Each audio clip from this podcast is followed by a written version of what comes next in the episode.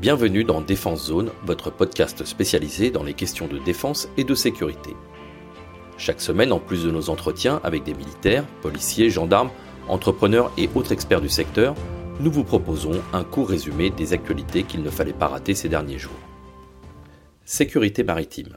Le Maritime Information Cooperation and Awareness Center, le MICA Center, a publié vendredi 7 janvier son bilan annuel des menaces concernant la sûreté maritime dans le monde. S'appuyant sur un vaste réseau de partenaires, ce rapport permet une analyse inédite des menaces basées sur des statistiques précises. D'après le Mika Center, 2021 est marqué par une baisse significative du nombre d'actes de piraterie, avec un total d'événements établi à 317 contre 375 en 2020, soit une baisse de 15%. C'est dans le golfe de Guinée que la baisse est la plus importante, avec 52 événements relevés contre 115 l'année précédente.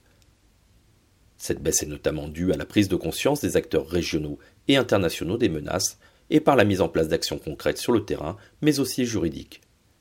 Malgré cette baisse, le MICA a intégré pour la première fois d'autres menaces qui pèsent sur la sûreté maritime, comme la pêche illicite, le trafic de stupéfiants ou l'immigration clandestine, et souligne que celles-ci sont aujourd'hui en nette recrudescence. Technologie. Le mardi 4 janvier, la ministre des Armées, Florence Parly, Frédéric Vidal, ministre de l'Enseignement supérieur, de la Recherche et de l'Innovation, et Cédric O, secrétaire d'État chargé de la transition numérique et des communications électroniques, ont participé au lancement de la nouvelle plateforme nationale de calcul quantique. Ce projet, inscrit dans la stratégie nationale sur les technologies quantiques, doit bénéficier d'un budget total de 1,8 milliard d'euros, dont un milliard financé par l'État. Basé sur la propriété des matières de l'infiniment petit, ce type de calcul pourrait être un milliard de fois plus rapide que les supercalculateurs aujourd'hui en service. Les implications sont nombreuses, autant dans le monde civil que militaire, notamment dans le domaine de la simulation pour la défense, comme le soulignait la ministre dans son discours, en insistant notamment sur, je cite, l'intérêt absolument stratégique de ces nouvelles technologies. International.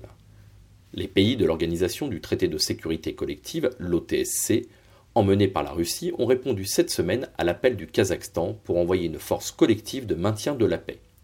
En effet, depuis plusieurs jours, ce pays d'Asie centrale est en proie à une grave crise sociale qui le paralyse suite à la hausse des prix du carburant.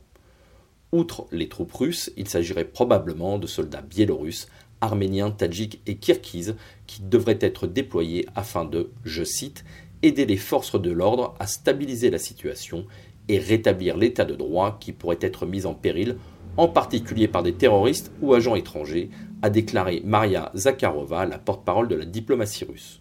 Selon les autorités kazakhs, ces émeutes auraient fait plus d'une vingtaine de morts, dont 12 des forces de l'ordre et près de 360 blessés. Marine nationale. La Marine nationale française a conclu l'année 2021 avec un nouveau record de saisie de drogue. Par le biais du porte-parole du ministère des Armées, elle annonce avoir récupéré 44,8 tonnes de drogue sur ses zones d'opération dans l'océan Indien, le golfe de Guinée, en Polynésie ou encore dans les Antilles. Le montant total des saisies est estimé à près de 2 milliards d'euros. En 2019, la marine avait établi un précédent record avec 16,6 tonnes. 2021 marque donc un nouveau tournant avec des saisies multipliées par 3. Armée de terre.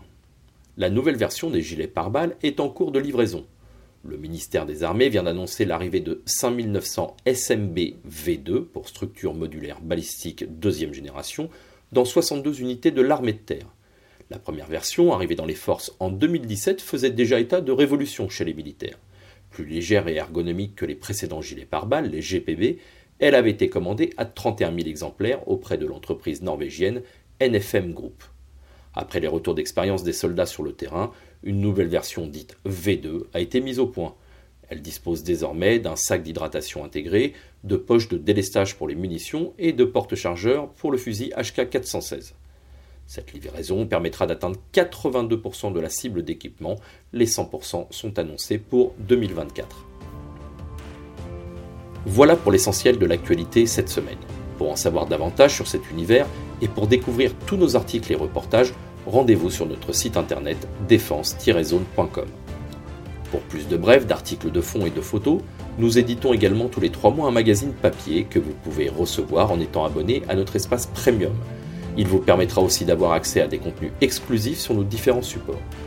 Vous trouverez tous les liens nécessaires dans la description de cet épisode. En attendant, nous vous souhaitons une bonne journée et nous vous donnons rendez-vous la semaine prochaine pour un nouveau résumé de l'actualité des forces de défense et de sécurité.